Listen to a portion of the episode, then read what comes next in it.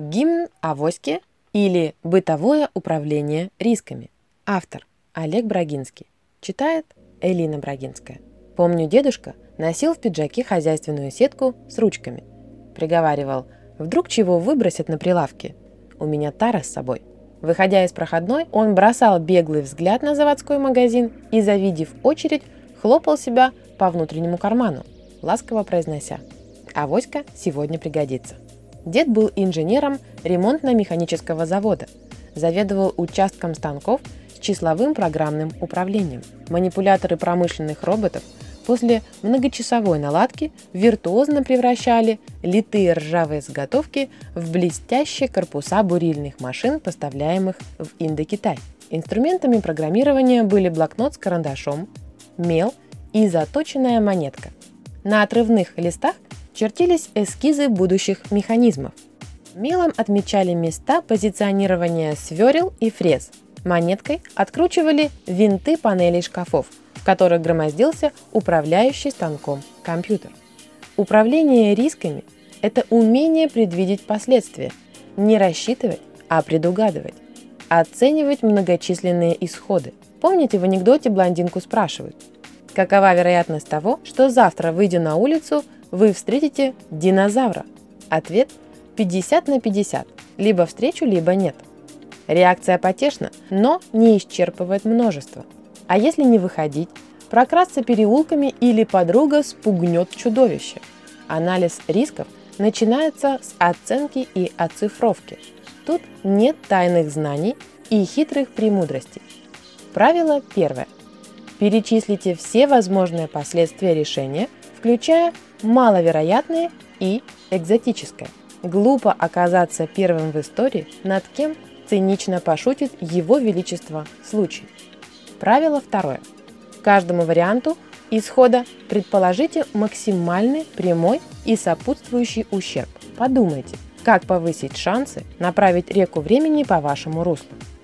Правило третье. Сформулируйте идеальный конечный результат, тот, который максимально вас устроит – Остальные случаи проранжируйте приоритетами. Четвертое правило. Тщательно проработайте три худших сценария. Как снизить вероятность их наступления или минимизировать нежелательные последствия. На каждый постройте план Б или план В. Если план Б не сработает. Правило пятое. Не прибегайте к услугам рисковиков. Заставят сделать 90% описательной работы, а сами технично рассчитают абстрактные цифры. Вернуть решение со словами «Мы строим модели и не отвечаем за последствия». Шестое правило. Не используйте специализированное программное обеспечение с вшитыми формулами, если вы не профессиональный математик. Мудреное ПО не гарантирует точности при нечеткой постановке задачи. Правило седьмое. Составьте перечень ресурсов, которыми готовы пожертвовать при каждом варианте развития событий. Честно ответьте по пунктам. Оно того стоит? Или лучше не допустить подобного развития событий? Восьмое правило. Создайте таблицу взаимозаменяемости ресурсов. Нехватку времени скомпенсируйте привлечением большего количества людей, расходы уменьшите аутсорсингом неключевых компетенций – Знания почерпните у экспертов. Правило девятое. Сумма вероятностей вариантов равна 100%. Ни больше, ни меньше, как бы вам ни хотелось. Не обязательно расписывать шансы со знаками после запятой. Достаточно относительной внутренней соизмеримости. Десятое правило. Детально разберитесь с драйверами, влияющими факторами. Занимайтесь не винегретом, а составляющими. Определите зависимости и скорость роста элементов, вносящих вклад в изменение ресурсности. Правило 11. Мысленно перенеситесь в будущее. Поочередно представьте, что не справились, и негативный вариант наступил. Как это произошло? Что не сработало? Чего не хватило? Почему не успели? Двенадцатое правило. Составьте процентные круговые диаграммы вероятности исхода. И для каждого – вклад влияющих факторов, чтобы оценить масштаб бедствия или убедиться, что не все так плохо. Правило 13.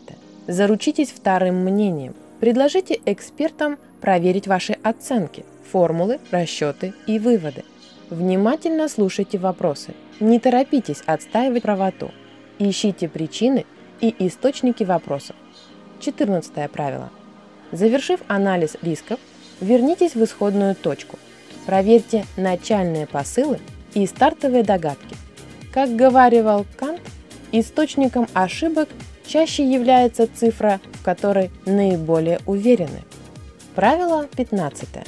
Проведите стресс-тесты, пошагово увеличивая влияющие параметры на 5%, достигая полуторного одиночного изменения и на 2%, достигая совокупного 200% сочетаемого значения. Лучше 7 раз рассчитать и один воплотить, чем не сделав голосить.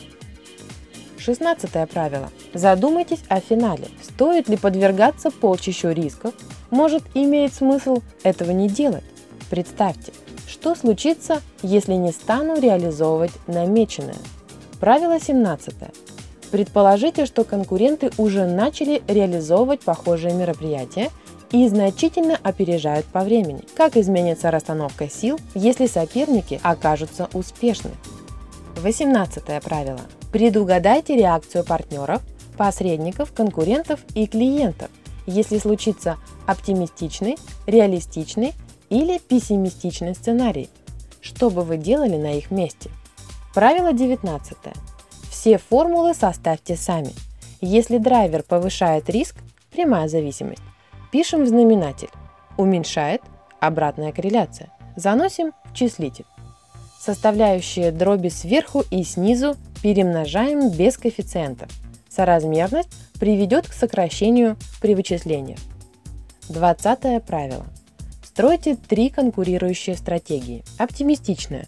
Округляйте сопутствующие факторы в большую сторону. Мешающие – в меньшую. Реалистичная – используйте правило 4 пятых. Пессимистическая – действуйте зеркально к оптимистической. 21 правило. Не ищите серебряную пулю и тропы успешного успеха. Существует вероятность не так понять, не туда посмотреть, иначе применить. В статье нарочно сбита нумерация, пункты перемешаны, чтобы продемонстрировать видимую логичность чужого готового рецепта. Пытливые легко пройдут квест и найдут возможность сообщить корректную нумерацию автору. Отчаяние часто выигрывало сражение, если игра стоила свеч. Ведь только рискуя честью, можно добиться почестей. Если бы, если бы люди не рисовали, то не достигали бы края земли. Чем рискуем сегодня? Пугливо прикрываясь красноречием, подавая голоса из кустов демагогии. Почему одергиваем смелых, забыв безумству храбрых петь надлежащие песни? О чем вспомним на смертном одре? Подводя итоги, окруженные внуками и правнуками, желающими услышать последнюю мудрость. Мне дед завещал, лучше сделать и жалеть, чем не сделать и жалеть. Его авоська в моменты сомнений напоминает мудрость предка. Вдруг чего? А дальше вы уже знаете.